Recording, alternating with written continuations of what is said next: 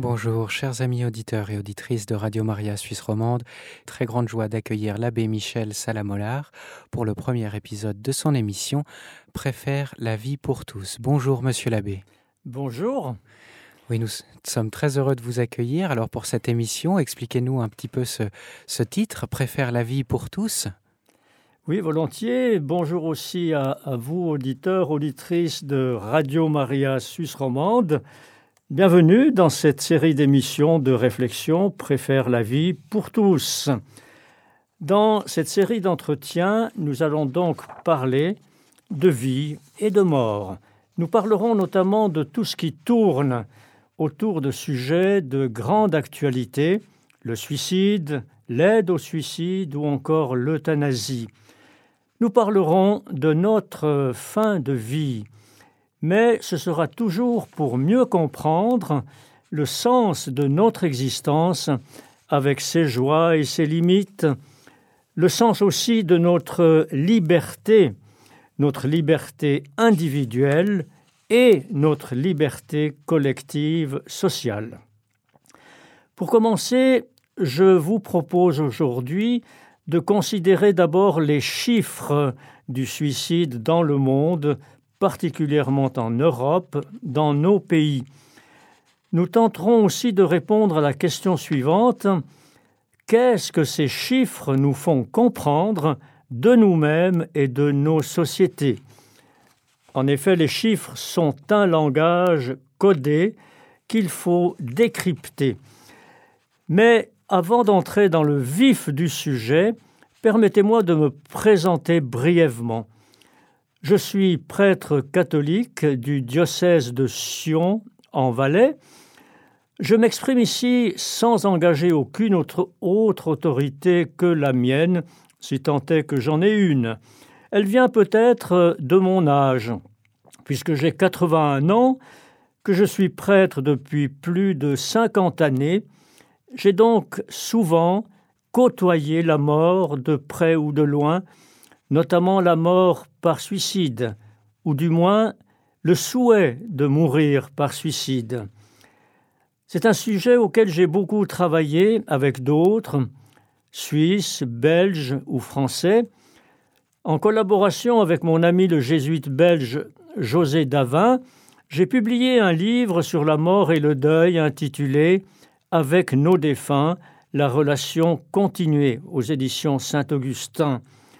Aux mêmes éditions, j'ai publié un autre ouvrage en 2010 sur l'incitation et l'aide au suicide, le modèle entre guillemets suisse et la situation française.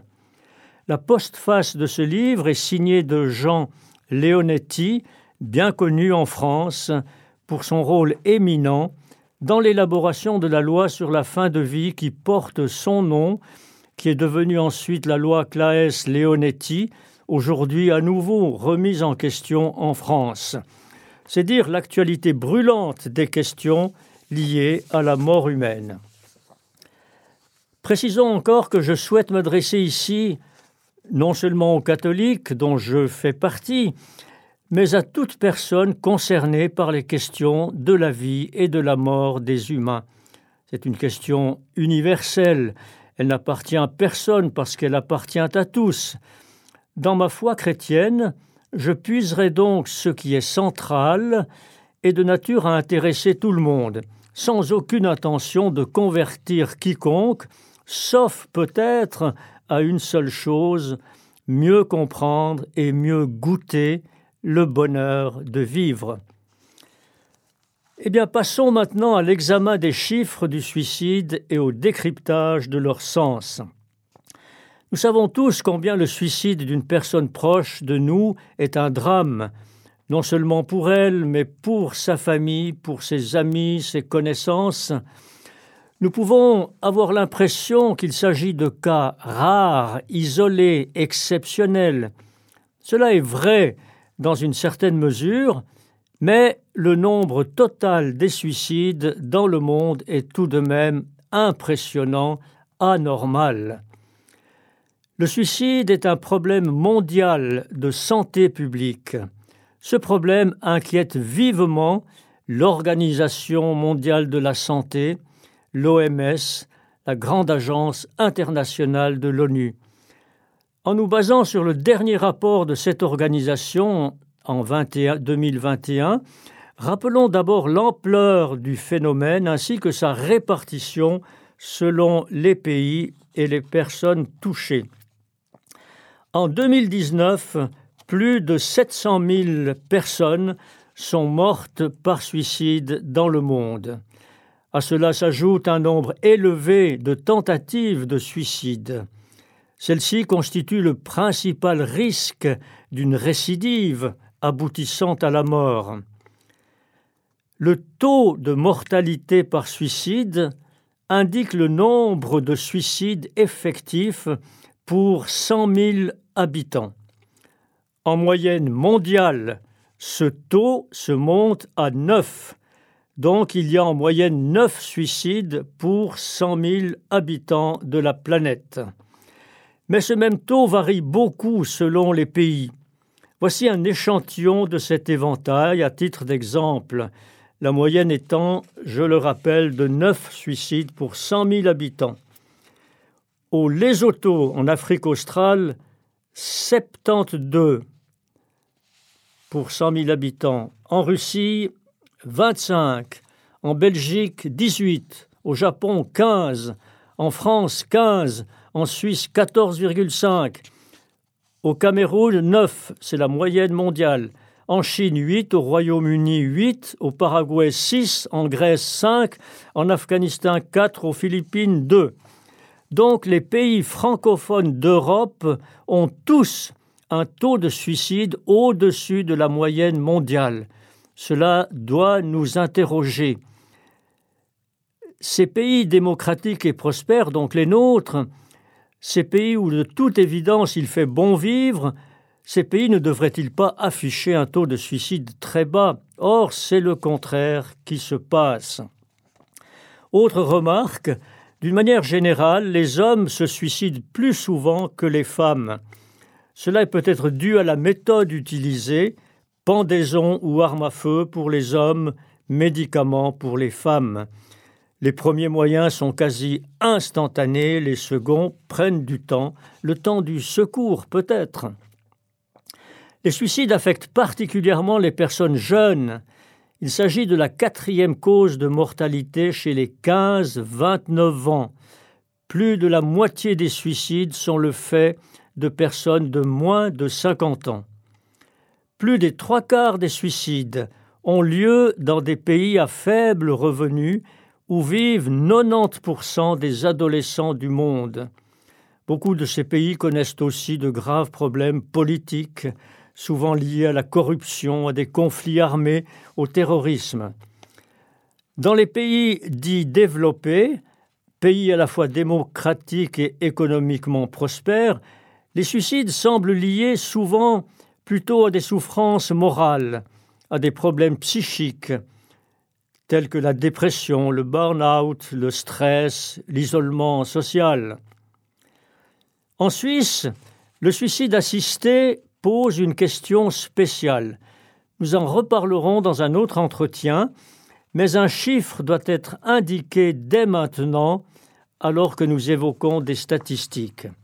Le nombre de suicides assistés en Suisse a subi une ascension impressionnante ces dernières années. Comme le montre un rapport de la principale organisation d'aide au suicide, Exit Suisse romande, que j'ai sous les yeux, dans les 20 dernières années, le volume des aides au suicide pratiquées par cette seule organisation s'est multiplié par 100, avec une accélération notable durant les dix dernières années.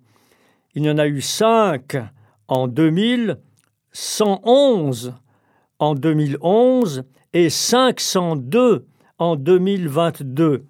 La progression est géométrique.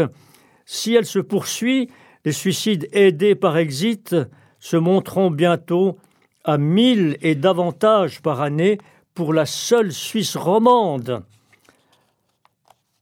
Voici encore quelques chiffres indiqués par l'Office fédéral de la statistique pour l'ensemble de la Suisse, donc pas seulement la Suisse romande.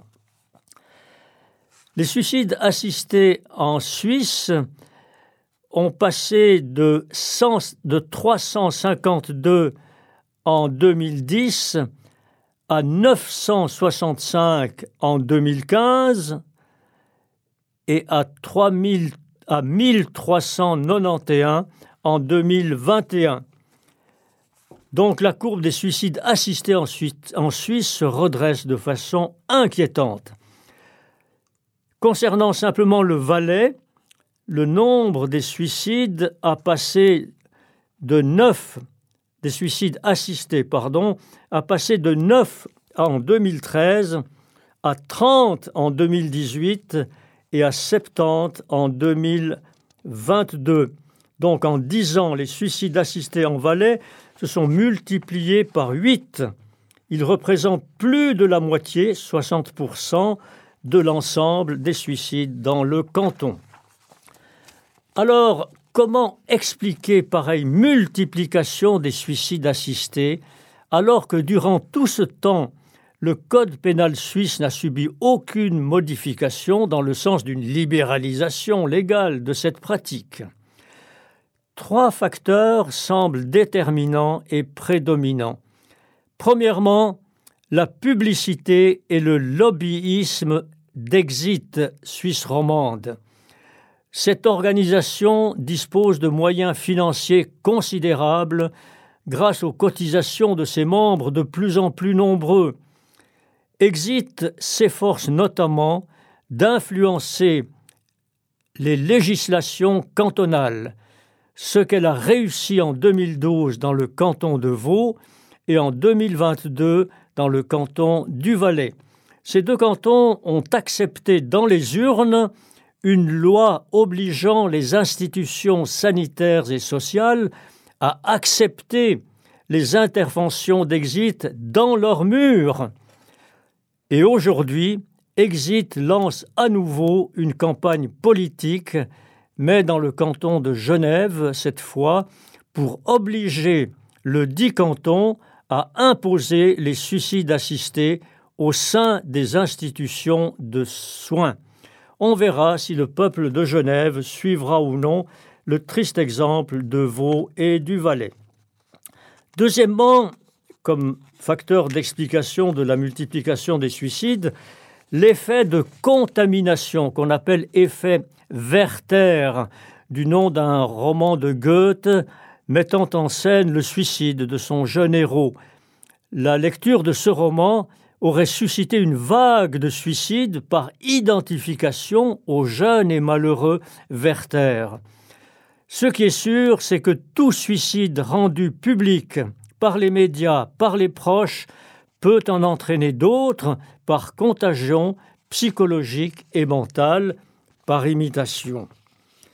Troisième facteur d'explication, un effet paradoxal des progrès de la médecine. Tout le monde salue ces progrès. Ils ont permis et permettront encore de soigner ou de réparer nos corps malades ou accidentés. Il peut toutefois s'en suivre une conséquence non désirable, à savoir le maintien en vie d'organismes humains de plus en plus affaiblis par l'âge, par l'usure et par des infirmités nombreuses difficiles à supporter. Si nous nous interrogeons maintenant sur les motifs profonds, réels des suicides, évidemment, chaque suicide est un cas particulier.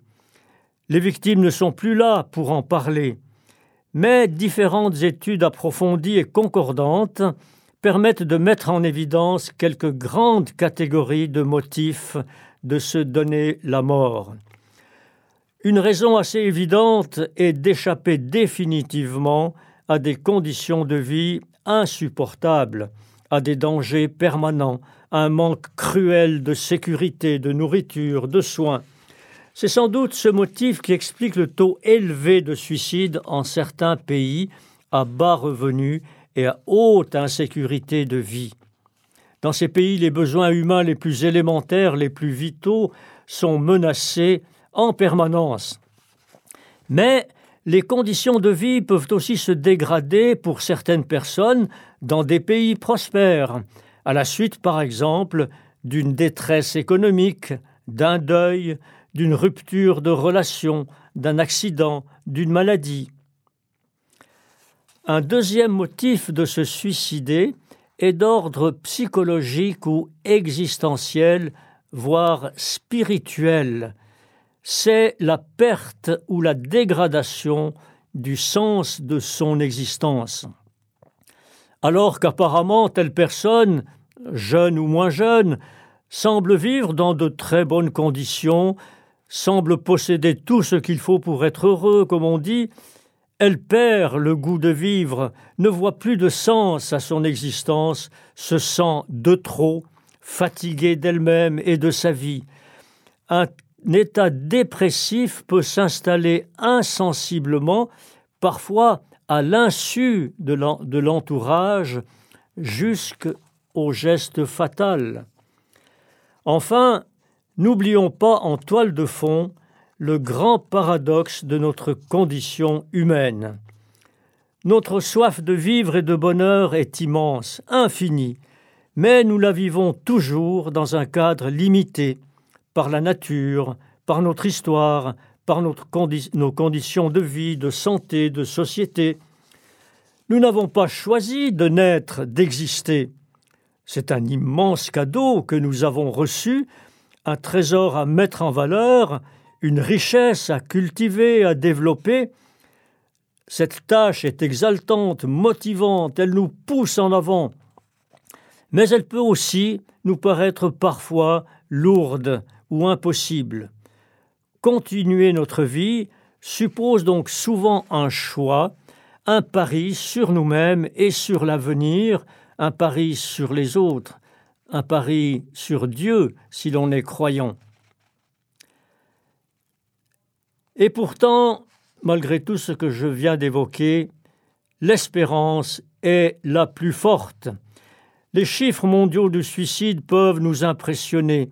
Ils suscitent une grande inquiétude à juste titre, notamment de la part de l'Organisation mondiale de la santé et de chacun de nos pays. Pourtant, la chose la plus étonnante n'est pas du tout qu'il y ait des suicides. Il y en a toujours eu et il est impossible de les empêcher totalement. Mais la chose la plus surprenante, me semble-t-il, est qu'il n'y en ait pas davantage. Les neuf personnes sur cent mille qui en moyenne se donnent la mort dans le monde ne doivent pas faire oublier les presque cent mille, 99 991 autres personnes qui ne se suicident pas.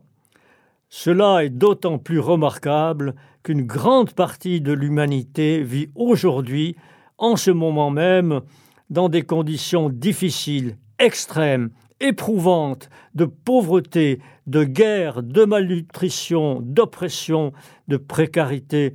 Pensons évidemment à ce qui se passe en Israël et en Palestine, en Ukraine et dans tant d'autres pays.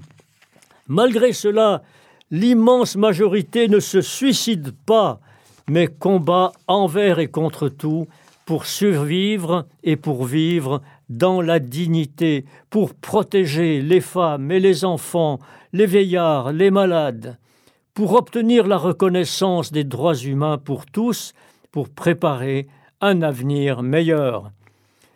Oui, nous pouvons constater cela autour de nous tous les jours, autant le suicide d'un proche nous bouleverse, autant nous ne devons pas oublier nos parents, nos amis, nos concitoyens qui font preuve de courage, de solidarité, d'engagement pour la vie. Nous n'oublions pas tous ceux qui rayonnent malgré leurs épreuves, malgré la maladie, malgré le handicap, tous ceux et toutes celles qui combattent pour la justice et pour la paix, pour le bien commun.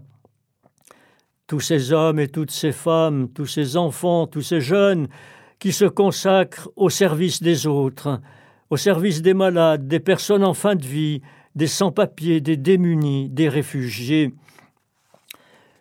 Oui, chers amis, l'humanité possède une énorme énergie de résilience qui lui a permis jusqu'ici, à travers tant et tant de vicissitudes, de triompher de tous les obstacles, de transmettre la vie et de l'aménager aussi bien que possible pour le plus grand nombre. Dans cette énergie, dans cette volonté de vivre à hauteur de notre humanité, cette énergie qui a toujours poussé les hommes et les femmes à travers tous les obstacles, nous pouvons, nous aussi aujourd'hui, puiser de quoi nourrir notre capacité non seulement de vivre nous-mêmes, mais aussi de prévenir le suicide des autres. Ces questions seront l'un des grands défis de ce siècle. Nous en reparlerons bientôt. Dans notre prochain entretien, en décembre 2023, nous réfléchirons à la réalité du suicide comme tel, assisté ou non. Au-delà des chiffres dont nous avons parlé aujourd'hui, nous verrons que la mort par suicide n'est pas une mort comme les autres. Elle pose des questions qui ne sont pas seulement sanitaires et politiques, mais existentielles et spirituelles. Ce sera aussi l'occasion de dire un mot de la prévention du suicide ainsi que des soins palliatifs. Eh bien, merci à vous, auditrices et auditeurs de Radio Maria, de prêter votre attention à cette série d'émissions Préfère la vie pour tous. Merci aussi à Radio Maria Suisse Romande qui a bien voulu consacrer une série d'émissions à ce sujet. J'espère que ces réflexions nourriront la vôtre sur ce sujet qui nous concerne tous. Vous pouvez adresser vos questions et vos remarques à Radio Maria. Il en sera rendu compte au début de notre prochain entretien. Merci beaucoup, Abbé Michel, et à très bientôt sur notre antenne.